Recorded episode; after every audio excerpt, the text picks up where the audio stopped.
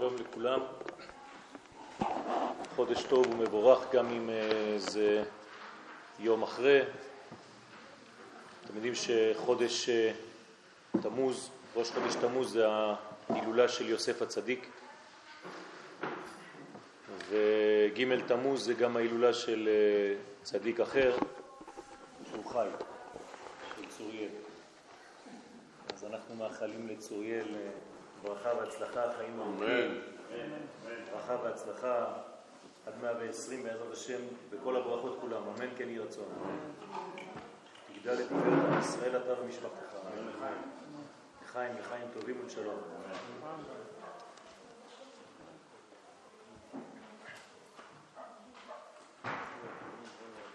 בריאות. בריאות איתנה לאימא. בוודאי. היופת של...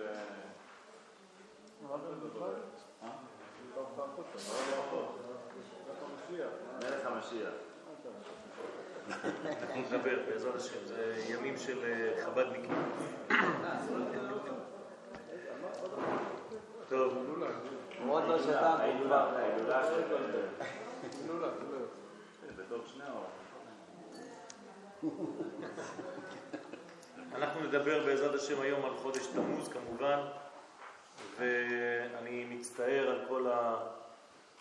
על חוסר אה, היותי כבר הרבה זמן, אבל זה לא מרצון, זה פשוט כל מיני התחו- התחייבויות ש... שיש לי יותר ויותר. בחול, בחול. בעזרת השם אני משתדל בכל זאת אה, כמה שאפשר. הודעתי. הודעתי שבוע.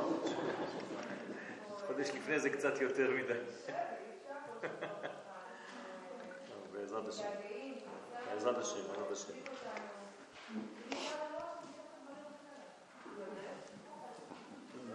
טוב, אני מקבל את ההערות האוהבות.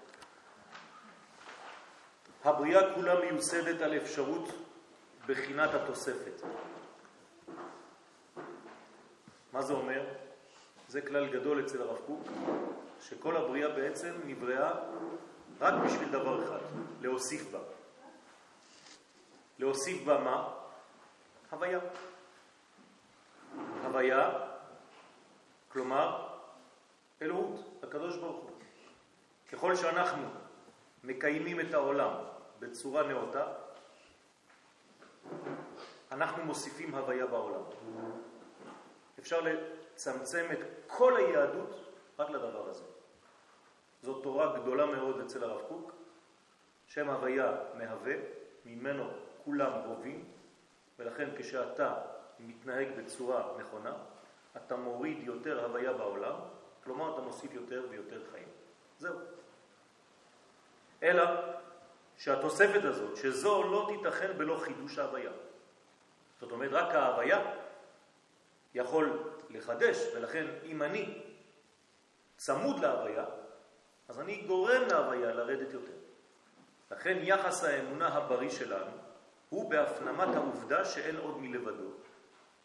זאת אומרת שאנחנו מקבלים הכל ממנו, הוא מחיה אותנו כל רגע, והוא יתברך מהווה כל יש, המחדש בטובו, דהיינו בהוספת חיים בבריאה, זה הטוב שלו. כמו שבבראשית כל פעם שיש תוספת חיים כתוב וירא אלוהים את האור כי טוב. תוספת חיים זה טוב. בכל יום תמיד מעשה בראשית. במילים אחרות, הקדוש ברוך הוא מבריאת העולם רק מוסיף אור בעולם. בריאת העולם זה צמצום, הקדוש ברוך הוא נעלם, ומאותו יום הוא חוזר. לאט לאט, טיפין טיפין. דרך מי הוא חוזר? דרכנו. כל אחד מאיתנו הוא בעצם שותף לחזרתו של הבורא לעולמו, לתשובתו של הבורא לעולמו. כמה שאתה יותר פועל בעניין הזה, כמה שההוויה עוברת יותר דרכך, כמה שאתה יותר צדיק, כי אתה פשוט עושה את הצדק. כמה שפחות אתה מגלה הוויה בעולם, כלומר פחות חיות, פחות חיים, כמה שחז ושלום ההוויה לא עוברת דרכך, אתה ממעט את החיים בעולם הזה. ולכן יש אנשים שחיים יותר ואנשים שחיים פחות לפי גודל וכמות ההוויה שהם מגלים. אז יש אנשים שמגלים יותר הוויה, ויש אנשים שמגלים פחות הוויה. כמובן שכיהודים אנחנו מגלים הוויה דרך התורה והמצוות ודרך כל הבניין של המידות שלנו. וכל אומה בדרך שלה גם היא מגלה הוויה, אבל ההוויה הזאת עוברת דרך עם ישראל. והנה, כשהאמונה באמת הזאת נעדרת, כלומר כשלא יודעים את זה, אזי כל תוספת נהפכת לרועץ, ממש כמו עניין החמץ בפסח. אם אני לא יודע ש... ואני לא מקבל את זה, שפשוט אנחנו רק מוסיפים הוויה בעולם, אז כל תוספת שבאה מהאדם הופכת להיות למצב מסוכן, כמו חמץ בפסח. זאת תוספת. אתה נותן לחמץ לתפוח, והקדוש ברוך הוא לא נמצא שם, הוא לא רוצה להיות שם. ולכן אתה מוסיף דבר שהוא חז ושלום נגד ההוויה. לכן, רק בהזדככות הרעיונות כדוגמת זמן העומר, כלומר בספירת העומר אנחנו מתקנים את המידות, אז יכולים לשוב אל התוספות בצורה מאוזנת, כדוגמת הבאת החמץ מן התבואה החדשה. אומרים לך, תביא חמץ מחדש, אבל הפעם בצורה שאתה יודע שהכל בא ממנו. אני מסכם את מה שאמרנו עד עכשיו. באנו לעולם הזה רק להוסיף הוויה. אבל אם אני לא יודע ואני לא חי את ההוויה מההוויה של הבורא יתברך, ואני חושב שיש לי הוויה אחרת משלי, כל התוספות שאביא הן תוספות של נזק. רק מי שמעוגן בקדוש ברוך הוא ויודע שכל מה שהוא יביא לעולם זה רק ממנו יתברך, ולא חשוב באיזה נושא, רק הוא, כל תוספת שהוא מביא, זו ברכה לעולם. נקודה. אנחנו עכשיו יורדים למימד הזמן. מעגל הזמן זקוק לבחינת היושר. הזמן הוא עגול, הזמן הוא עיגול, הזמן הוא מעגל, אבל הוא חייב את היושר האלוהי כדי להעניק למציאות הנבראת את הכיוון המוסרי הנחוץ לחייה.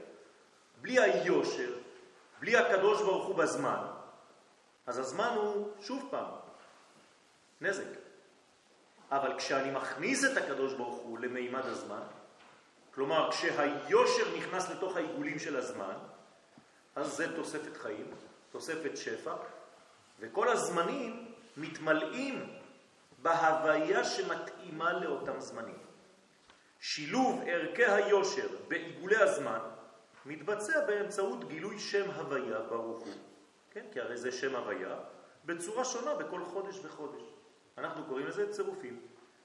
כל חודש שם השם, י' כו' מופיע בעולם, הוא יורד לעולם, כמו שאמרנו מקודם, זה מוסיף הוויה. רק שהוא מופיע בצורה שונה כל חודש. כלומר, השם משתנה. למה? זאת אומרת, גם בשנה הבאה תמוז הוא אחר מהשנה הזאת. נכון, גם אם זה אותו שם שיחזור. למה? זה הסימן הברור לכך שהיושר מכבד את העיגולים, ואינו בא לבטל את מערכת העיגולים הטבעית, אלא מדריך אותה להשגת יהודה. אם היושר היה מבטל את העיגולים, אם הקדוש ברוך הוא כשהוא היה יורד לעולם הזה במוסריותו הגדולה האינסופית, זה היה מבטל את מציאות העולם הזה. אז שם הוויה היה תמיד מופיע באותו, באותה צורה, באותו צירוף, י' כ' ו' כ'.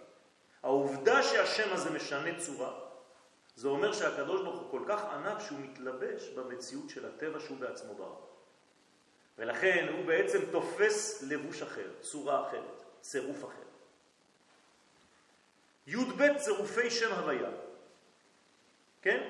עולה בגמטריה שי"ב, 312. כלומר, אם אני מכפיל 26, זה שם הוויה, כפול 12 חודשים, יוצא לי 312, שעולה למניין חודש. כלומר, מה זה חודש? המילה חודש שורשה מהמושג חדש. כלומר, מאיפה יכול לבוא החידוש? רק משם הוויה. רק שיש לי שם הוויה בתוכי, וזה מופיע בכל הצירופים בכל השנה, אז אני יכול לדבר בכלל על התחדשות ועל חודש, ועל ראש חודש, ועל חודש טוב. ללמדנו שהחידוש בנו תלוי במידת ידיעתנו את תכונת הזמנים לפי הצירוף המופיע בהם. כמו שנאמר בתהילים צדיק א', אסגבהו, את מי הקדוש ברוך הוא מרומם? כי ידע שמי, את מי שיודע את שמו. הרי כל התורה כולה זה שמותיו של הקדוש ברוך הוא. לכן אנחנו לומדים בעצם רק שמות כל הזמן. יקראני, אדם כזה קורא לי, ואענהו.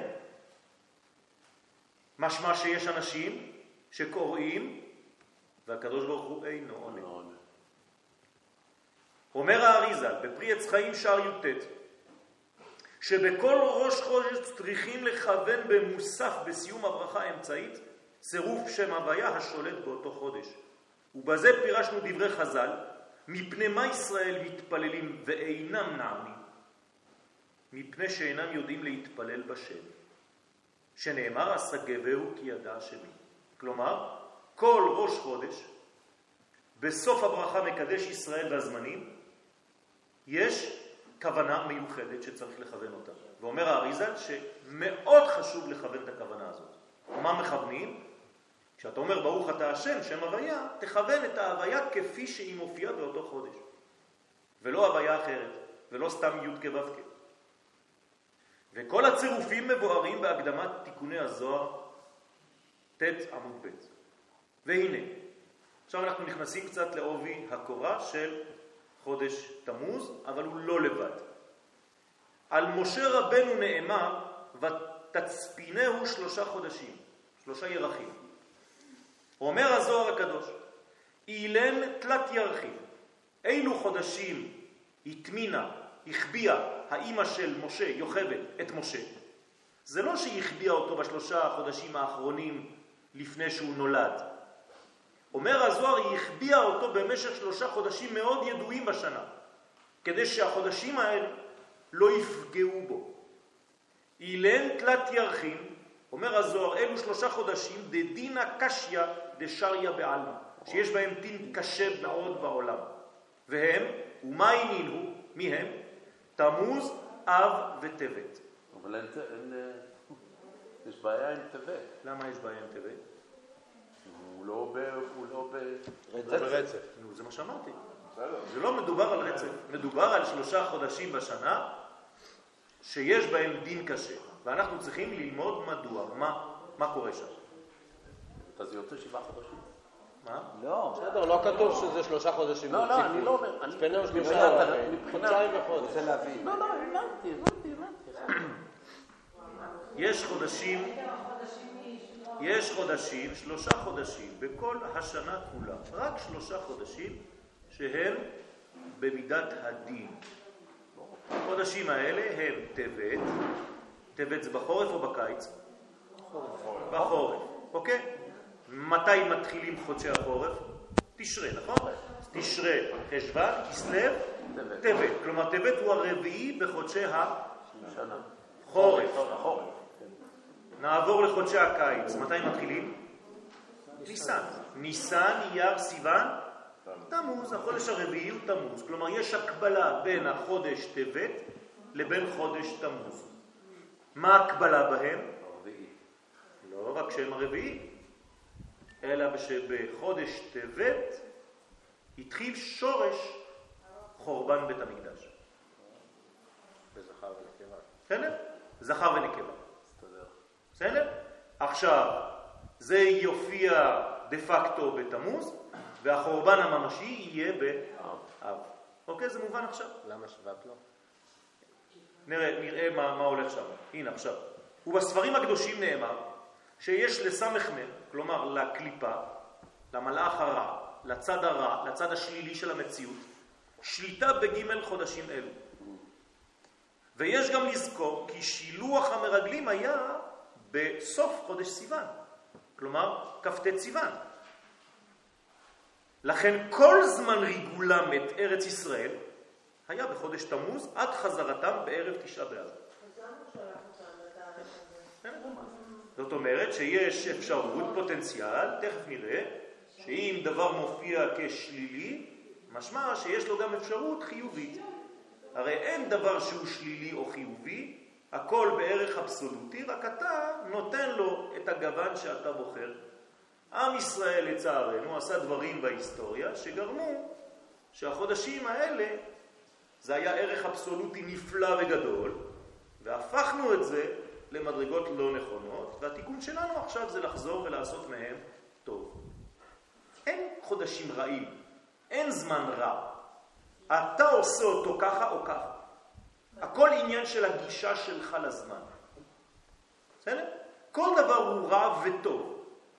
מותר לקנא? כן. כן. אם זה קנאת סופרים. מותר להרוג? כן. אם אתה הורג אויב שבא להרוג אותך. אתה מבין? כל דבר הוא אסור ומותר, תלוי מתי. עוד פעם, אנחנו רק בשורה העשירית של השיעור. נכון. זאת אומרת שאני צריך עכשיו ללמוד מה עשינו בחודש תמוז כדי לתקן את זה בחיים שלי עכשיו. בסדר. אז אנחנו עכשיו לומדים על החודש, על התכונה הפנימית של החודש, כדי לתקן בעצמותי את הזמן, כדי שהגישה שלי לא תהיה גישה של מעגל קסמים, שכל הזמן אנחנו נופלים באותה תכונה של דיכאון, שכשנכנס תמוז כבר מתחילים להרגיש, כן, לא טוב. אנחנו רוצים להפוך את זה יום אחד בהיסטוריה, נכון? זה צריך להגיע איכשהו. אז זה צריך להתחיל בן, קודם כל במודעות, בלימוד, מה קרה בחודשים האלה. נכון, נכון, אבל יש חודשים שבהם עשינו דברים יותר גדולים, מבחינה שלילית או חיובית, ולכן נשאר בהם רושם יותר שלילי או יותר חיובי. אבל בכל זאת יכול לדמה, היא ידעה שהחודשים המסוימים האלה הם יותר פגיעים. מי ידע? לא, היא הצפינה אותו כדי להכין אותו לחודשים אלה. היא הצפינה אותו דווקא בחודשים. מה זה אומר הצפינה אותו? בשביל מה? יכולים להסתיר כדי להיות מוכן יותר לחודשים האלה, או בגלל פחד. לא. לא? לא. אולי מהמילת סוף? את מתרגמת את זה ככה. כן. היא הצפינה אותו כדי להכין אותו, להכשיר אותו לאותם שלושה חודשים. ברגע שבהיסטוריה זה מופיע כשלילי, אז באמת ההצטרה הזאת מתבררת בדיעבד כדבר שהוא פחד מהיצר הרע באותו חודש.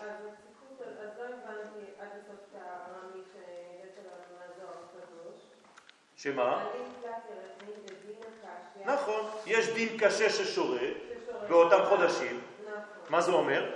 שיש אור גדול שאמור לשרות, וכשהוא לא ישרה, אז הדין ישרה. בסדר, אז אני מבינה, אם הבנתי נכון, כאילו שזה כמו קופה כזאת, שיש נוכחות חזקה וצריך... לשמור בדיוק.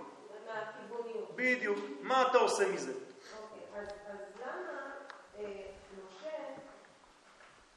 שלח את המרגלים. שוב פעם, יש בחודשים האלה מדרגה מאוד גדולה, שלפי, אה, לעשות- שלפי שורש הזמן היינו אמורים נכון. הם יכלו לגלות, את הגאולה בחודשים האלה. הם יכלו גם לגלות את ההפך. זה מה שהם עשו. לך... לא, לא, לא, זה לא הקדוש ברוך הוא אמר לו. לא? שלח לך? זה מה שאת קוראת בספר שלנו, ספר במדבר, אבל בספר דברים הפירוש מתברר שהם רצו. בסדר, אז קל וחומר, אם הם רוצים, כן. לא מהקדוש ברוך הוא, כשאומרים שלח לך, זה לעשות את זה כלומר, לאחד. הקדוש ברוך הוא מסכים לזה. אוקיי, אז אבל אבל הכיווניות היא לא הכיווניות הרצויה, והחודש הזה הוא... הכיווניות היא רצויה, עובדה שהקדוש ברוך הוא מסכים לזה, רק שהתוצאה זה שבעצם הם תרגמו בצורה שלילית את מה שהם היו צריכים לתרגם בצורה חיובית. היצר הרע זה מלאך זר שבא עלינו, לא דבר חשוב צריך להצפין, לא בגלל שהוא בסכנה, אלא בגלל שהוא חשוב. אבל ידעתי שאני לא בטוחה, זה נראה לי חודש יותר קל לגלות את זה. יפה, אבל זה חודש שאמור לגלות אור גדול מאוד. הרי מה קיבלנו בחודש תמוז? את הלוחות, נכון? כלומר, הקדוש ברוך הוא תכנן לתת את הלוחות באיזה חודש? תמוז. זאת אומרת שהחודש הזה מוכן מבראשית לנתינת האור האלוהי בעולם הזה. מה עשינו בזמן שהקדוש ברוך הוא רצה לתת לנו את הלוחות? את העגל. למה עשינו את העגל? מה זאת אומרת לא היינו מוכנים לקבל את מה? פחדנו מהירידה של הקדוש ברוך הוא לעולמנו. כלומר, באיזו שנייה עשינו את העגל? בשנייה שהקדוש ברוך הוא נתן למשה את הלוחות, בעולם עליון. כלומר, יש שני עולמות, עולם עליון, עולם תחתון. בעולם העליון, הקדוש ברוך הוא נותן את הלוחות. באותו רגע ממש אנחנו עושים עגל למטה. מה זה אומר? שאנחנו לא מסוגלים שהקדוש ברוך הוא יחרוט את התכנים האלוהיים על חומר שאמור לרדת על העולם הזה. אנחנו לא רוצים אותו בעולם הזה. אנחנו מעדיפים להישאר בעיגולים, שהיושר לא יבוא עליהם. בסדר? זה הסוד. אבל זה לא שהשם לא ידע את זה. השם יודע? לכן הוא מכבד את הזמן שלנו. הוא לא בא ואונס אותנו, הוא נותן לנו להבין את הדברים. זה הבחירה. כן? זה הבחירה. אם לא, אז הכל מכור מראש, והקדוש ברוך הוא יברא בו רובוטים שיעשו כולם תורה ומצוות, כולם אותו דבר, אותו צבע, אותו סגנון. זה לא מה שהקדוש ברוך הוא רוצה. הקדוש ברוך הוא רוצה שנבחר. אם הקדוש ברוך הוא רצה לברוא אותנו, כולנו שומרי מצוות ושומרי תורה בצורה אחידה, היינו רובוטים, לא היינו בני אדם. זה לא הרצון האלוהי. הרצון האלוהי זה, גם אם זה ייקח לך זמן, הרי בראתי אותך במנגנון של זמן, קח את הזמן שלך. אני רוצה שתחליט לבד ותגיע לבד אליי. לא בגלל שאתה מוכרח, לא בגלל שאתה מרגיש אנוס, אלא בגלל שאתה רוצה בזה. סליחה? זה אבא. כן, בסדר. אז הקדוש ברוך הוא יש לו זמן. איך, איך אומרים שיש לו זמן בלשון התורה? ערך אפיים. מה זה ערך אפיים? מעריך. מעריך. מה זה מעריך? ערך אפיים, תרגום פשוט, אף ארוך. כלומר, מי שיש לו אף ארוך, ככה אומרים חכמי הקבלה, זה אנשים שיש להם סבלנות גדולה יותר. והם מסוגלים יותר לחוכמת הקבלה.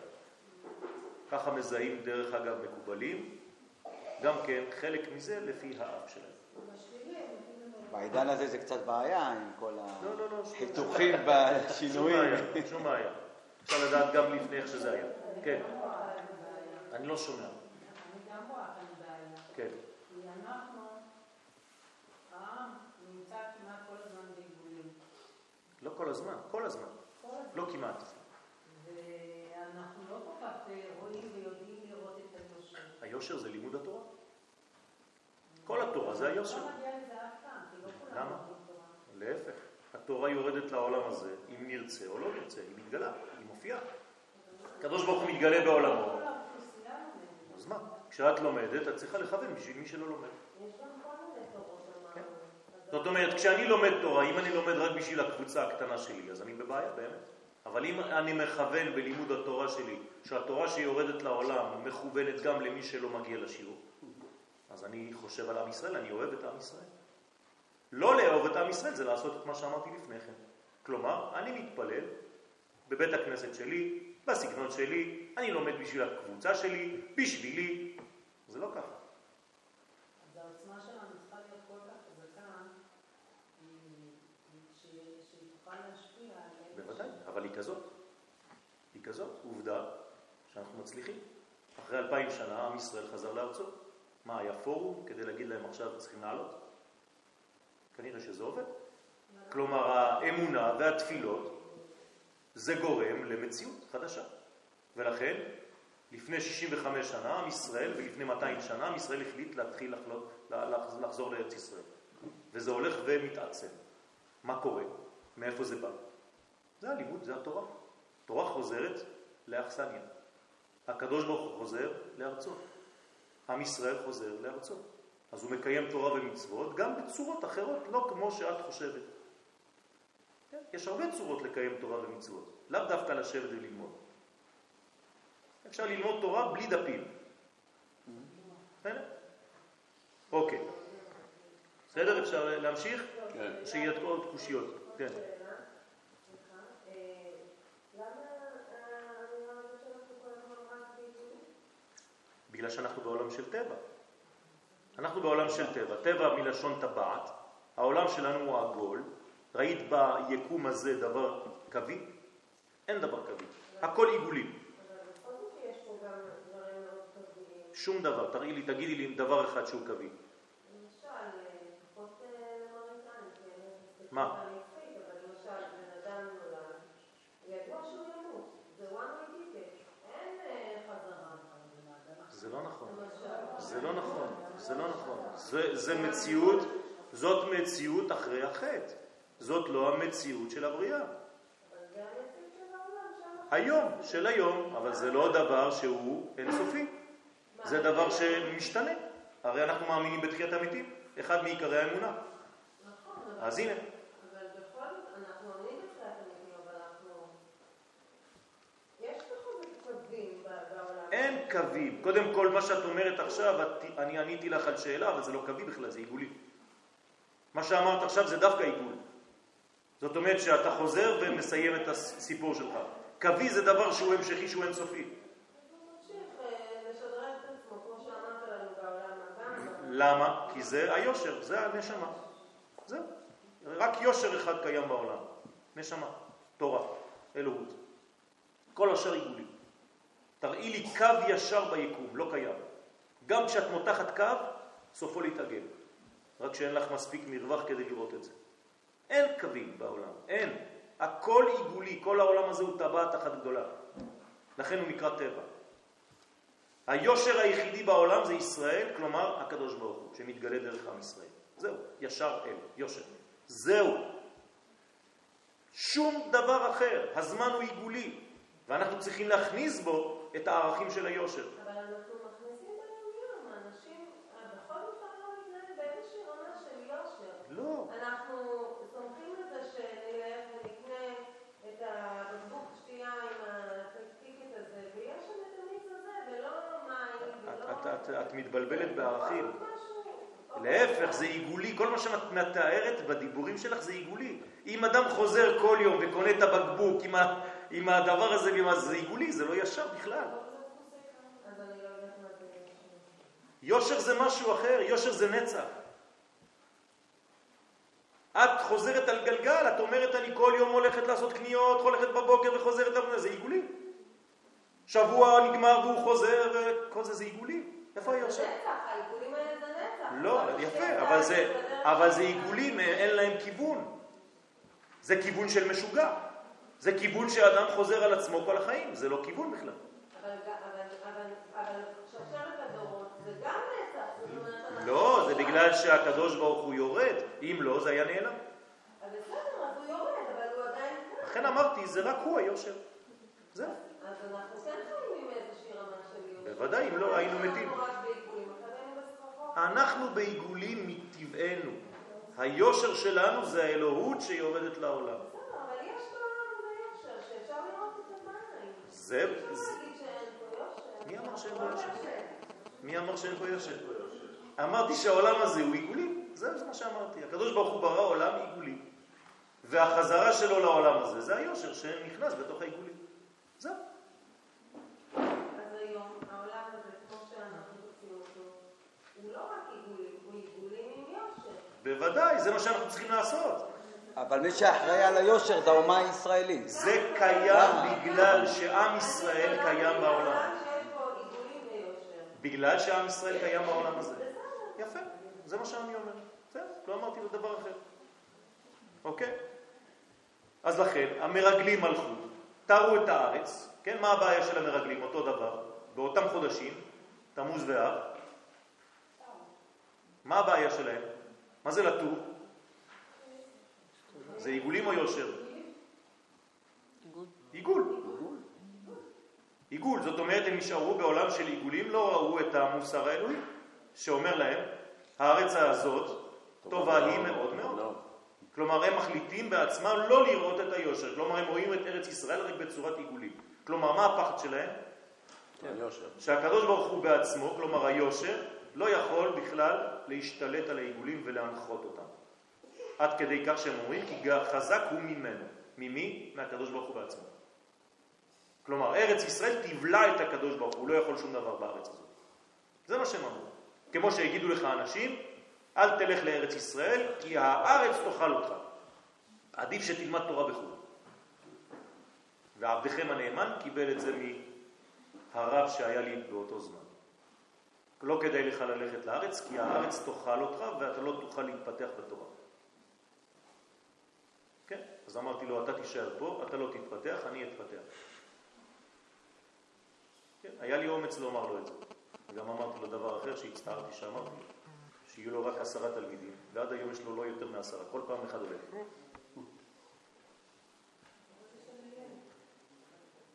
על זאת, נקבעה בכייה לדורות. כלומר, על אנשים כאלה, כלומר, על תכונה כזאת בחודש תמוז, יש בכייה לדורות. שוב פעם, אני רוצה עכשיו לתרגם את זה לעולמי.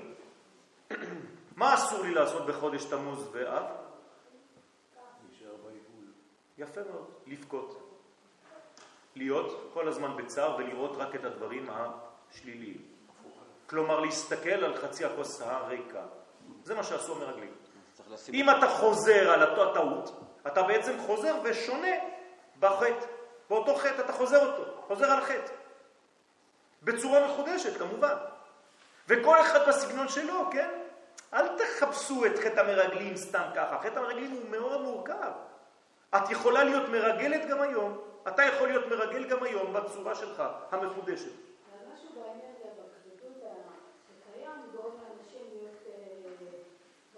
בגלל שעוד פעם, החודש הזה יש לו תכונה מאוד חזקה, ותלוי איך ומה עושים איתה.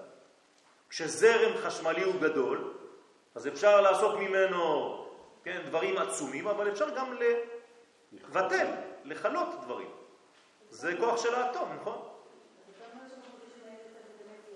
בוודאי. בחודשים האלה צריך להחדיר אמונה ויושר בעולם שהוא עיגולי.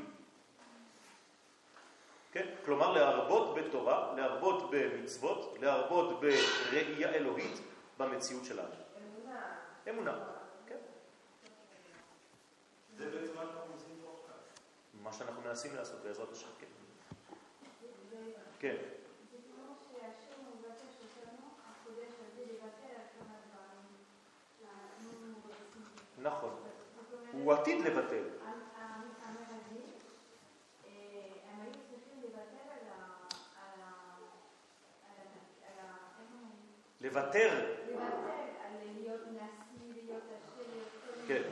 כן. גם החודש הזה, כן. להיות, אה, שזה לא לא שהחודש מוכר, שבאמת אנחנו צריכים לשנות משהו לגמרי, אוקיי.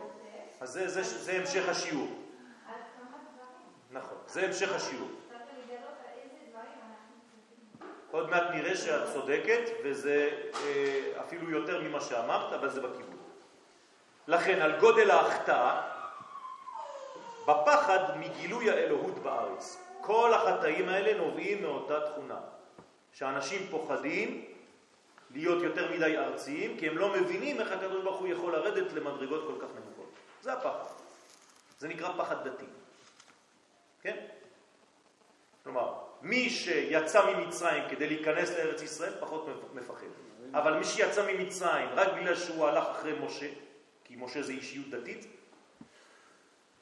אז בן אדם כזה, ברגע שמשה נעלם לכמה דקות, מה קורה לו? הוא מת. הוא חייב לעשות עגל. הבנתם?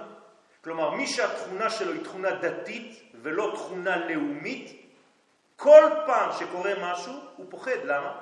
כי לא ייתכן שהקדוש ברוך הוא ירד בעולם הזה. לכן הדתיים יגידו לכם, סוג של דתיים, אין קדושה בעולם הזה. צבא זה טמא, ממשלה זה טמא, פוליטיקה זה טמא. מה זה? פשוט ביטוי של אותו פחד, של חוסר ההבנה, איך האינסוף יכול להתלבש בדברים כאלה. כן. ניקח את זה לכיוון השני לאלה שמרציים יותר. כביכול לא כן. רואים את התוספת. אז זה הצד השני, זה נקרא מעפילים. כן, אבל אז אתה אומר, התוספת שהם עושים, שהם בונים כבישים וערים וממשלה וכל כן, מה שאתה אומר. והם לא עושים את התוספת מגילוי האלוהות, הם נכון. עושים את התוספת מגילוי העצמיות שלהם. נכון. זה רוצה להגדיל את עצמו בלבנות בניין, וזה נכון. רוצה להגדיל את עצמו להגיד, נכון. אני עשיתי והבאתי, ו... יפה. בתכלס, בגילוי האלוהי, הארץ מתפתחת. כן, בדיעבד, הם כן עשו רצון- את הרצון האלוהי. יפה. כביכול בכלים לא כשרים שנראים לנו. שיש מנגנונים נסתרים שהקדוש ברוך הוא משתמש גם בעוונות במרכאות, או בחוסר הכיוון הנכון שהיה לך בראש, כדי לקדם את האינטרסים אם שלו. ניקח אותך לפסוקים הראשונים, התוספת של הטוב בעולם וארץ האור כי טוב, מילה בהכרח בהכרה. נכון, נכון. זה מנגנון רובוטי, מה? בסופו של דבר. מה זה, איזה מנגנון? מתי יוצא? אה, תכלס, המעשים של האדם, גם אם זה לא מכוון, גם אה, זה אדם ארצי לחלוטין שפועל, עושה, מרים ערים שלמות, אוקיי. עושה את רצון השם, בלי ידיעה שהוא עושה את רצון השם. כן. כן, כן, כן. כלומר, עצם העובדה, כי אני לא יודע, אני לא בראש שלו גם, אם הוא בא נגיד לארץ ישראל ולא הלך לבנות את אותם ערים ברוסיה, זאת אומרת שיש משהו שהניע אותו מבפנים, אז אני לא יכול לשפוט אותו כרשע. לא כרשע, חס וחלילה. לא, אבל הוא בכל זאת עשה את זה פה, ולא במקום אחר. לא, כלומר, שלו- גם אם הנטייה שלו הייתה נטייה לאומית בלבד, שיהיה בכניסה לעיר השם שלו ולא השם כן, שלו. בדיוק. זה עדיין זה רצון עצמי. בסדר, בסדר. אבל הוא עשה משהו בארץ ישראל. אז אז זה גם סוג של דתיות. יפה. אז אני לא קורא לזה דתיות, אני קורא לזה בעצם רצון השם. גילוי רצון השם, שלא מדעתו. הוא עשה משהו שדוגמה נכון. לדוגמה. בסדר. אז, אז יש בחירה, נכון. יש בחירה, רצון השם מתגלה בסופו של דבר דרך כל האמצעים שאנחנו נופיע פה. אז גם בלי בחירה. כן, בגדול, בכלל, אין לנו בחירה. בפרט יש לנו בחירה. באומה, בכלל, בכלל ישראל, בהיסטוריה הישראלית, אין לנו בחירה, זה ידוע.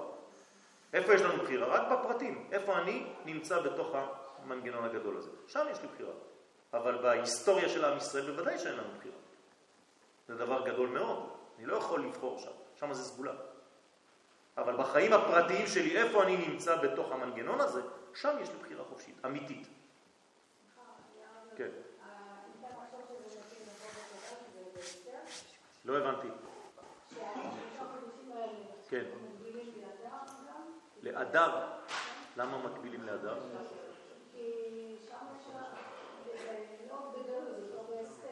כן, אז מה ש- מה שמקביל לאדר, אנחנו נראה את זה בגלל הטיית הכף, ה- הצירוף של החודש מופיע מדיבור של המן.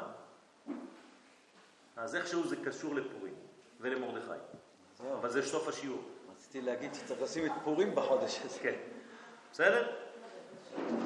אז שם נאמר,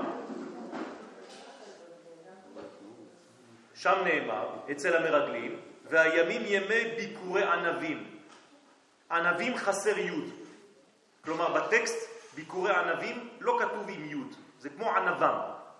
מה זה ביקורי ענבים? הבכור שלפני המילה ענבים. כלומר, פירושו האותיות הקודמות לאותיות ענבים. אז תיקחו את האותיות הקודמות, זה סמ"ם א' ל'. כאילו, זה אתה נקרא קודם לעין. והקודם לנון, והקודם ל... יפה, ס' קודם לעין, מ' קודם לנון, א' קודם לב' ול' קודמת למ' סופית. זאת אומרת שהשם הזה, זה השם של המלאך, ששולט זה ביקורי ענבים, זאת אומרת שיש לו כוח לפעול בחודש הזה, השולט באותם ימים. ובספר מגלה עמוקות על פרשת ואת חנן, באופן נ"ט, כתב שהמלאך השולט בחודש תמוז הוא תענ"ב-נ. נוטריקון למפרע, אם תיקח את האותיות שלו הפוך, זה ראשי תיבות נחש, בריח, נחש, עקלתון ותנין. כלומר, כל הדברים הכי הכי הכי קשים. זה עוד, כן, אתם תיקחו את האותיות, פשוט. טוב, מהסוף להתחלה. לא ככה אומר מגלה עמוק. הקושי שביצורים האלה, כאילו... יפה. זאת אומרת שיש כאן בעצם קושי גדול, נחש איכשהו קצת אני מבין. מצד שני יש עוצמה גדולה. כי מי זה הנחש? מי זה אותו תנין הגדול? פרעה, נכון? פרעה נקרא התנין הגדול. פרעה זה אדם בעל עוצמות גדולות מאוד, שהקדוש ברוך הוא רצה לשתף בהיסטוריה שלו. עובדה שהוא בתורה, פרעה כתוב שמו בתורה, הרבה פעמים הוא חלק מהתורה שלנו, לא לשכוח. והקדוש ברוך הוא רצה לגאול אותו. לכן קוראים למעמד הזה יציאת מצרים, הם היו צריכים לצאת. אבל מה שקרה דה פקטו זה שרק עם ישראל יצא עם קצת ערב רב. אבל הקדוש ברוך הוא כיוון לגאול אותו. כלומר, הכיוון הראשוני של הקדוש ברוך הוא זה לגאול את מי בה? את כל העולם. אבל בינתיים מי נגאל? רק עם ישראל. זה לא מספיק. לכן אנחנו עדיין כאן ופועלים כדי לגאול את העולם כולו. לכן הגאולה העכשווית שלנו היא לא רק בשביל עם ישראל, היא לגאול אותנו עכשיו מחדש, ולגאול יחד איתנו את כל אומות העולם שפספסנו בגאולה הראשונה שנקראת יציאת מצרים. את השמאלנים חלוצים בנושא. כן. אתה יכול להגיד שהם חלק מהבניין, בוודאי. אם נתבונן בצירופים של שם הוויה בג' החודשים, עכשיו תראו את הצירופים. הרי דיברנו על שלושה חודשים, טבת, ה' י' ה' ו'. מה אתם רואים בחודש הזה? שהאותיות הנקבות קודמות לאותיות הזכר. כלומר, אם אני רוצה לתרגם את זה למשמעות, מה זה אומר? שיש רצון לקבל יותר גדול מרצון להשפיע. לכן חודש טבת הוא שורש החורבן. כלומר, מה זה שורש החורבן? בכל מקום הרצון לקבל, כשהוא לא בנוי בצורה נכונה. כלומר, כל מה שאנחנו עושים בחיינו, וזה לא נובע מרצון נכון, כלומר, רק של אגואיזם, זה כבר חס ושלום שורש לדבר רע שעתיד להיחרב קצת מאוחר יותר. אבל אפשר שזה היה אחרת. נכון, נכון, אה, כן. נכון. אבל אם הוא נשאר במצב התינוקי הזה יותר מן הזמן שהוא ראוי להישאר, אז זה כבר לא מצב נורמלי. אבל כנקודת פתיחה, זו חייב. חייב, יפה מאוד. לכן אמרתי שהעולם הזה הוא עולם של עיגולים, זה נקודת הפתיחה. וככל שאתה מתקדם בעולם הזה, מה אתה צריך לעשות? להוסיף בו יושר. יפה. זה בדיוק העניין. אז זה חודש טבת.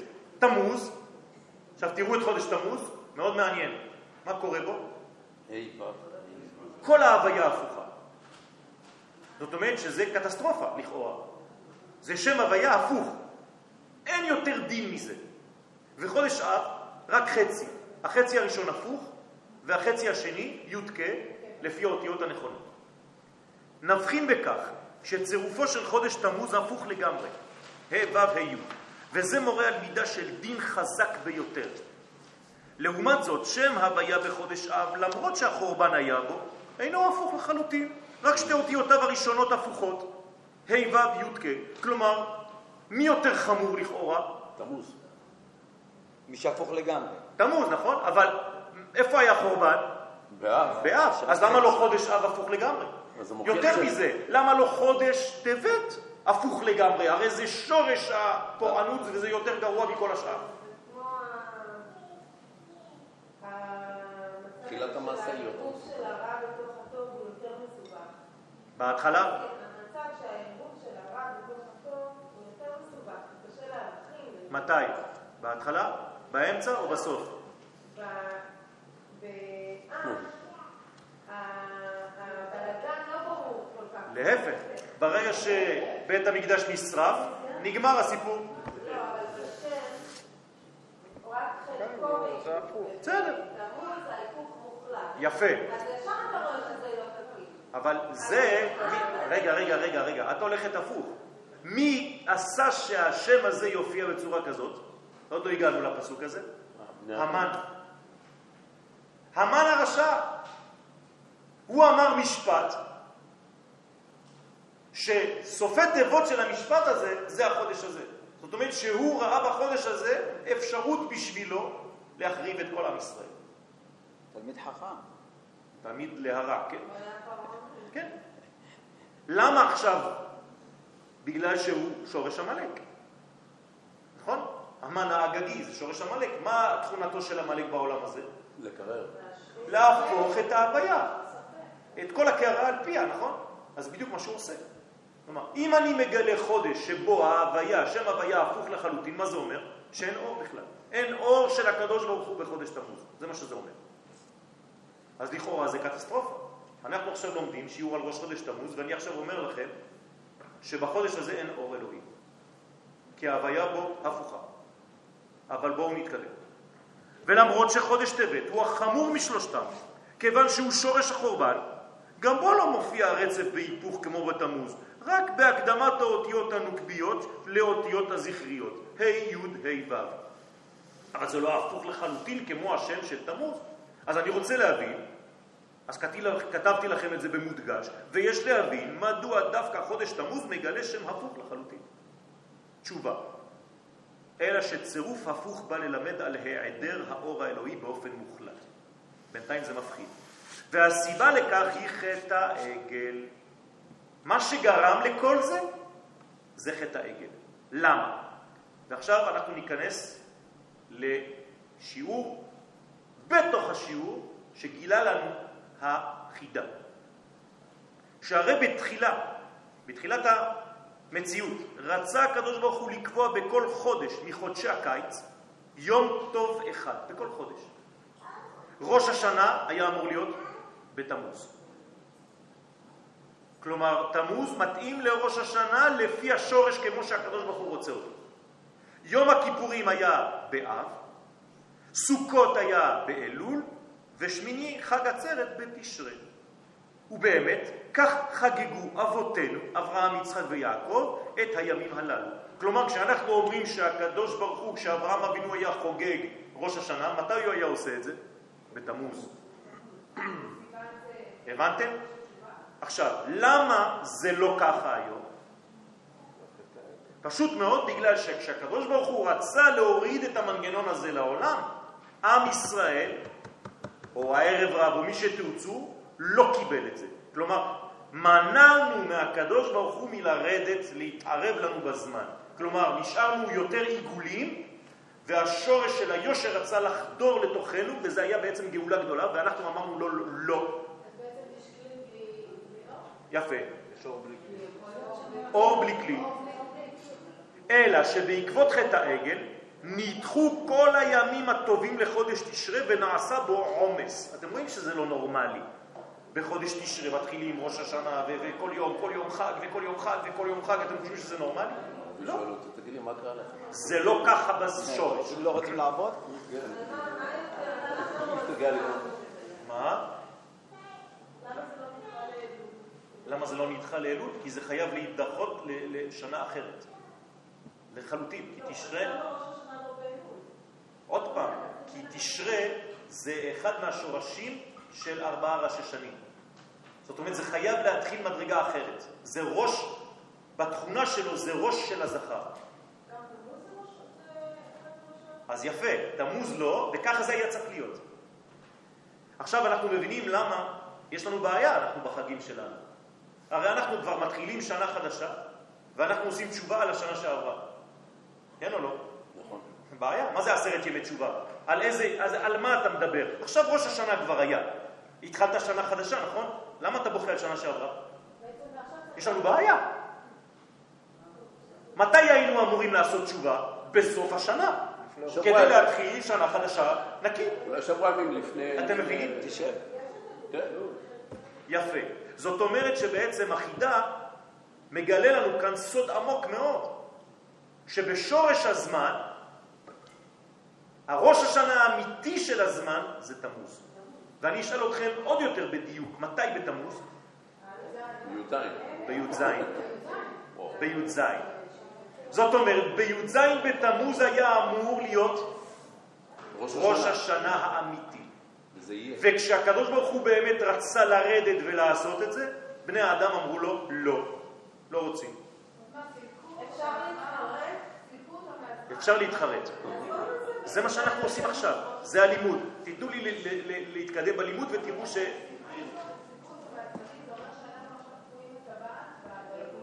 אפשר לומר את זה, אבל זה לא נכון. בואו נראה. קצת סבלנות ונתקדם. יוצא אפוא, כי חודש תמוז הוא זמן התחדשות הבריאה במקור, נכון? תמוז הוא ראש השנה האמיתי, כפי שעלה ברצונו יתברך. אתם איתי או שכבר הלכתם לאיבוד? לא, לא, לא, איתך.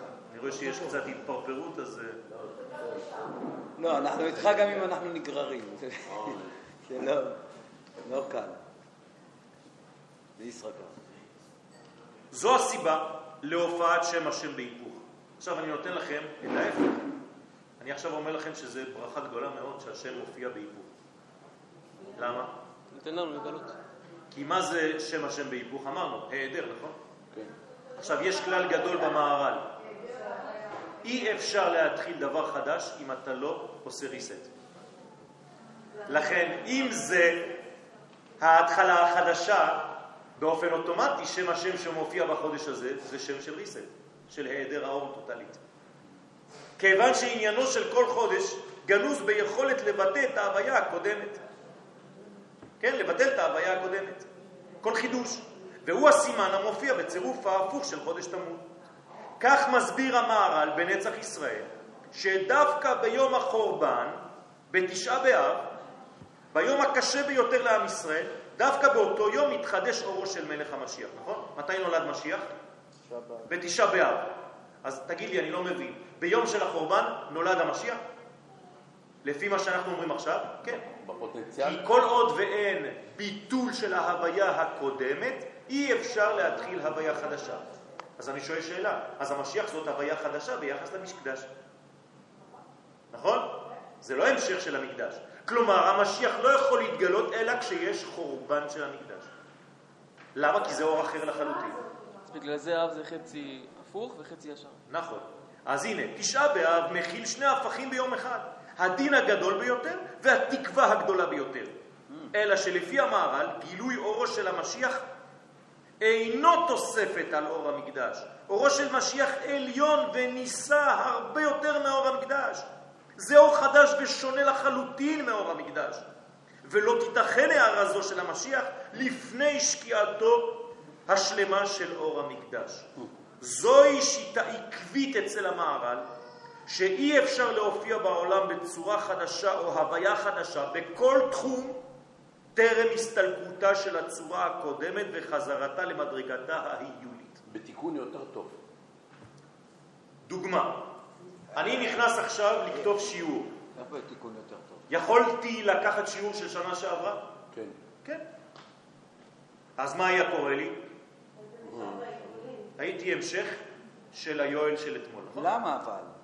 למה? כי אני לא אמיץ מספיק אבל לא, אבל- כדי אבל- להתחדש. אבל אני היום יואל אחר, מה, אני לא. אתמול הייתי יואל אחר, והיום אני לא, יואל אחר. לא. אני יש לי- יואל אחר, אבל המשך של יואל של אתמול. זה סוג מצב של אבולוציה, של התפתחות יפה, מחשבתית. אבל זה לא אה, ככה. זה לא ככה. אם אני רוצה באמת להתחדש בחיים שלי, אני צריך להגיע למסקנה שאני יכול לבטל את כל מה שהייתי אתמול. גם אם דה פקטו זה לא מתבטל, אבל אני ניגש בצורה כזאת. אתה רוצה כל יום להיוולד מחדש. בוודאי. נכון. זה הסוד. חדשים לבקרים רבה אמונתך. זאת אומרת שכדי להיות אמיץ ואמיתי, אני נכנס לסטודיו שלי. אם הציור של היום הוא המשך של הציורים של אתמול, לא עשיתי שום דבר בחיים. אני פשוט המשך אחד. תעלו מדרגות. איך אתם עולים מדרגה? הרגל חייבת לעזוב את המדרגה הקודמת, כן או לא? לחלוטין, כן או לא? כן. אם לא, אתה לא תעלה מדרגה. לא נכון. היא כבר מרימה רגל אחד באוויר, שמה אותו ומרימה. זאת אומרת שיש בעצם מדרגה חדשה בגלל שביטלתי ואני אמיץ מספיק כדי לבטל את המדרגה הקודמת. אם לא, לא אתקדם בחיים. בשום תחום, רבותיי. זה דורש אומץ. זה דורש להיות אמיתי וכל הזמן להתחדש ולחדש את כוחותינו. אם לא, אתה תהיה המשכי של מה שהיית אתמול, קצת יותר משופר היום. אראה אותך בעוד 20 שנה, אתה תהיה אותו דבר בזקן. זה לא מה שהתורה רוצה. לכן אני חשבתי שזה כמו מתאים לאדם, כשהוא נמצא בהסתר, בעצם הוא משקיע. בסדר, אבל הדר זה לא בהסתר, הדר זה רק בסיפור של פורים, ההסתר. אבל פה כל החודש הוא כזה. וזה סודו של ההיעדר האור בחודש תמוז. חודש תמוז נועד מראשית הבריאה להיות ראש השנה המקורי, וכדי שהשנה החדשה תתחדש כראוי, חייבים להיעלם קודם לכן, כן, להעלים בעצם, או להיעלם קודם כל הרשמים של השנה הקודמת. אם לא, זו לא שנה חדשה. כל שנה מחדש, חודש תמוז מהווה זמן עיבורו של מלך המשיח, שייוולד בתשעה באב של אותה שנה. זאת אומרת, עכשיו, אם חודש בואו בוא, בוא נחזור לזמן שלנו. עכשיו חודש תמוז? התחיל אתמול. אמרתי שחודש תמוז, ככה אומרים לנו חז"ל, זה היעדר ההוויה, הוויה הפוכה. מה זה אומר? שאור השם נעלם. כאילו ביטלנו, עשינו reset על כל מה שהיה לפני. מה זה עושה לי עכשיו? יפה מאוד. זה אומר לי שאני יכול להתחדש ולהיות אדם אחר מהיום. אם וכאשר אני מקבל את זה, קודם כל לומד את זה, יודע את זה, כי מי שלא יודע את השיעור הזה, זה עוד יום, זה המשך של מה שהיה אתמול. אבל ברגע שאתה יודע עכשיו את זה, אתה יכול להגיע עכשיו הביתה ולהיות אדם אחר.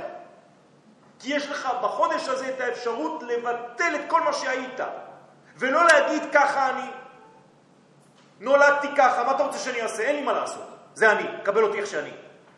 בחודש הזה אתה יכול להשתנות לחלוטין, לעשות reset על ככה אני. העבודה היא- עבודה יומיומית, אבל בחודש... בחודש הזה זה באופן. ממש בולט. לפי זה ניתן לומר, עכשיו, אם אני מוליד, את מה אני מוליד היום בעצם? את מה אני עכשיו, מה נמצא בתוך הבטן שלי בעיבור? האני החדש. האני החדש, נכון? איך קוראים לאני החדש מבחינה קולקטיבית? חודש. מלך המשיח. רבותיי, מלך המשיח זה לא סתם איזה בובה, איזה דמות. זה בעצם האני החדש של עם ישראל. הוא נמצא עכשיו איפה? בעיבור, בתוך הבטן של כל אחד ואחד מאיתנו. מתי הוא ייוולד דה פקטו? בתשעה באב. יפה. עכשיו, כדי שהוא ייוולד בתשעה באב, הרי אישה כשהיא יולדת, לפני הלידה, מה יש לה? צירים. צירים. מה הם הצירים בהיסטוריה? החורבן של בית המקדש שבאותו יום.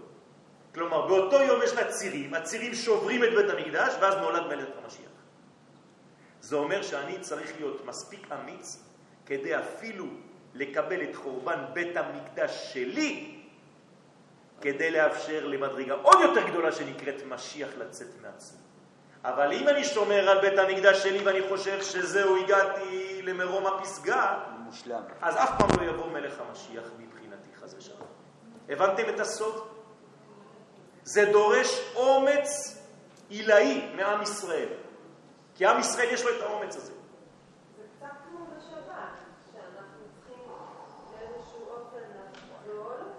יפה. נכון. יפה מאוד. זה נקרא שביתת העשור. נכון, כמו ביום הכיפורים. בית שלנו היום. כלפי העולם מוכיחה בדיוק את מה שאתה אומר. אנחנו קמנו מזה. היינו, עפר ואפר וקמנו לתחייה. לפי זה ניתן לומר שחורבן בית המקדש הוא המקבילה לצירים של היולדת לפני לידתו של מלך המשיח. לפי זה בחודש אלול תיבנה המלכות מחדש, כשהיא עדיין באחור. הרי כל דבר נבנה באחור, נכון? ואחרי זה מסירה, ואחרי זה מעבר לפנים. אז בחודש תמוז אנחנו בהיריון, בחודש אב אנחנו נלד את האור החדש המשיחי, בחודש אלול אנחנו נבנה את המלכות כשהיא עדיין בצורה קטנה באחור, שזה אומר עדיין במדרגותיה הראשונות, והנסירה בחודש תשרה, כן? זה יגרום לזון לחזור למצב של פנים בפנים כדי להתייחד ביום שמיני חג עצרת. זאת אומרת, חודש תשרה, יש לנו. רק חג אחד בעצם, שמחת תורה. זה מה שהיה אמור להיות בשורש. ושם בשמחת תורה המצב הוא פנים בפנים. בסדר? יש להדגיש כאן שצירופו של חודש תמוז יוצא מהפסוק שאמרו המן במגילת אסתר, זה איננו שווה לי. שסופי התיבות הן ה' ו' ה' י', ויש להבין מה הקשר לאמן הרשע. מה אכפת לי מהמן? מה הוא אומר פסוקים ואני לוקח מזה שם הוויה לחודש הזה? זה בדיוק תמוז. אלא שחשב אותו רשע לשלוט על ישראל באחד מגל- ג' החודשים הקשים לישראל. כלומר, או בתמוז, או באב, או בטבת, ולכן ראה בהוויה ההפוכה של תמוז סימן של הצלחה. אם כן, מדוע אמר וכל זה איננו שווה לי? הרי זה, זה, הוא היה צריך לומר, זה שווה. לי שווה לי. אז למה הוא אומר וכל זה איננו שווה לי? לא, במשך. תמשיכו, תמשיכו את הפסוק פשוט. כל עוד מרדכי. יושב בשער המלך. מלך המשיח. הוא קורא- קורא ומשתחווה. לפי שראה את מרדכי יושב בשער המלך. מה זה שער המלך? בשער מלכו של עולם, כלומר בנקודת התפר של הזמן לפני תחילת חודש תמוז. איפה מרדכי ישב כשהמגילה כותבת שמרדכי יושב בשער המלך? מתי זה היה? בערב ראש חודש תמוז. ואז לפני שהמן בא ושולט, אומר לו מרדכי, תעצור, אני עכשיו לוקח את החודש הזה, אתה חושב שזה סילוק של האור האלוהי? אתה צודק. אבל אצלנו יש סוד, אני למדתי מהר"ל, אומר לו. מרדכי, להמן, המהר"ל כותב שלפני ההוויה החדשה צריך סילוק של ההוויה הקודמת. אז מבחינתנו זה חידוש עולמי. ולכן זהו יושב בשער המלך. מה זה? לא במלך עצמו, זה בשער, לפני כניסה. כי מרדכי השתמש באותו היעדר אור כדי לבנות את המלכות מחדש. לכן, תיקחו את המילה מרדכי עם חמש אותיות, זה עולה למספר היעדר. זאת אומרת, מרדכי הוא בגמטריה 279, היעדר, עם חמש אותיותיו. והבן העניין כי אין כאן מקום להאריך. זאת אומרת, שמרדכי הוא האנטיתזה של המן. המן לוקח את ההיעדר כדבר שלילי, ומרדכי שהוא יהודי לוקח את ההיעדר כדבר חיובי. אתם יותר קרובים לאמן או למרדכי? אתם אומרים את זה בגלל שהוא יהודי? לא, אני לא. רוצה לדעת מבחינה מנטלית. אני גם יכול להיות אמן. תחשבו טוב לפני שאתם עונים.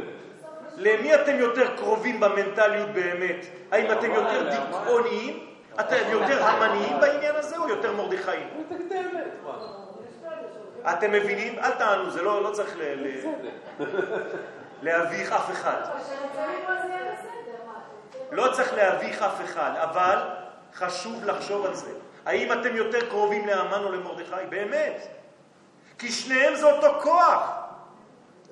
כוח של היעדר, אבל האחד בשבילו ההיעדר זה פוטנציאל לבניין מחודש, והשני בשבילו ההיעדר זה קטסטרופה. כלומר, מה אתה עושה בחיים שלך כשפתאום אתה באפס? האם אתה אופטימי למחר, או שאתה בעצם בייאוש? יפה מאוד. זה הסוד, אני לא לא דיברתי בכוונה על האותיות וכל העניינים כמו שאני עושה בכל חודש, אבל זה אתם כבר יודעים. כי הם רצו באמת, מבחינת הירדן, להרוס את העם היהודי, והיום העם היהודי מראה לכל העולם בדיוק. ושארית הפלטה עשתה את הכל. מאיפה יצאנו?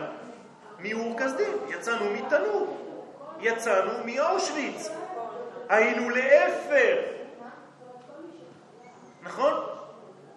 כלומר, אם אתה מסוגל להיבנות מאפר, אז אתה יהודי. ואני מסיים את השיעור.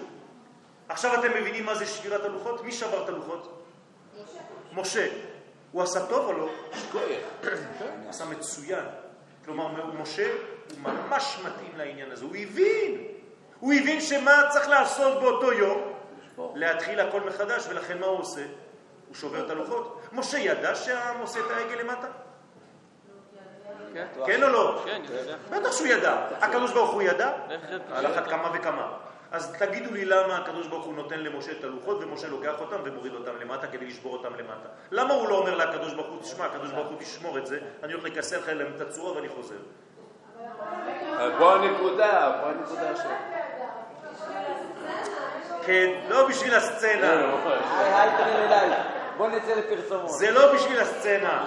זה בגלל שמשה אומר, אי אפשר לבנות עולם מחודש, אלא אם כן אני שובר את המנגנון הקיים עכשיו. אז אז אני מוריד. את זה, שובר את זה, ועכשיו מתחילים מחדש בניין. דרך אגב, אחרי חטא העגל, הקשר בין הקדוש ברוך הוא לעם ישראל הרבה יותר גבוה, באופן פרדוקסלי.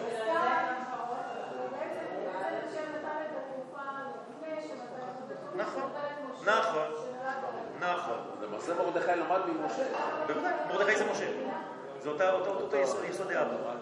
ושבירת הלוחות, אני מסיים, רבותיי, ושבירת הלוחות בתמוז היא גם סימן לביטול ההוויה הקודמת, כדי להתחיל את הבניין המחודש. לכן אם כי בחיצוניות חודש תמוז מראה ריבוי של דינים, כמו שאתם פוחדים כשאתם מגיעים לתמוז, כן?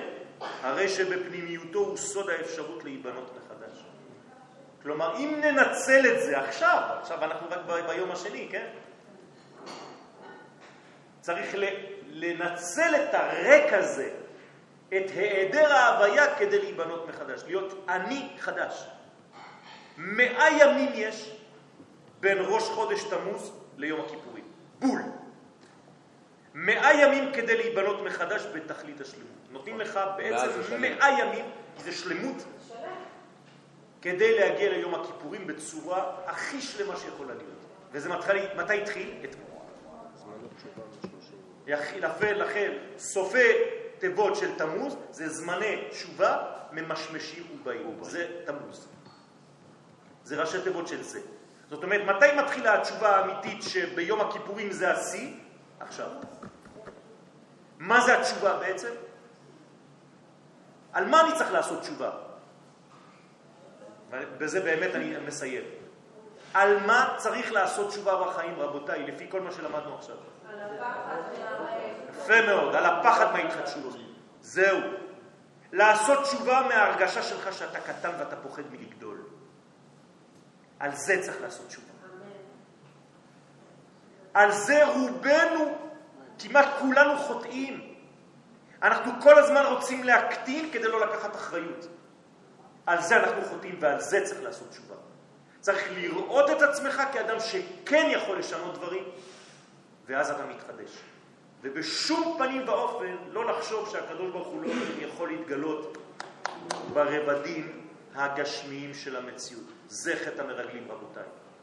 וכמובן, לא לדבר דיבה, לשון הרע, דברים רעים על. על מה שקורה בארץ, דווקא לא בחודש הזה ובחצי חודש הבא. זה הפרעה. כי זה בעצם חז ושלום סוד החורבן, זה המרגלים. אז להיזהר מאוד בדיבורים שלנו, ולא רק ברובד הפרטי הקטן במשפחה ביני לבין עצמי, זה בסדר, אני יודע שאתה דתי, אבל אני מדבר גם בפן הלאומי. להיות גדול, לחזור תשובה על הקטנות שלנו, להיות גדולים יותר. חודש טוב.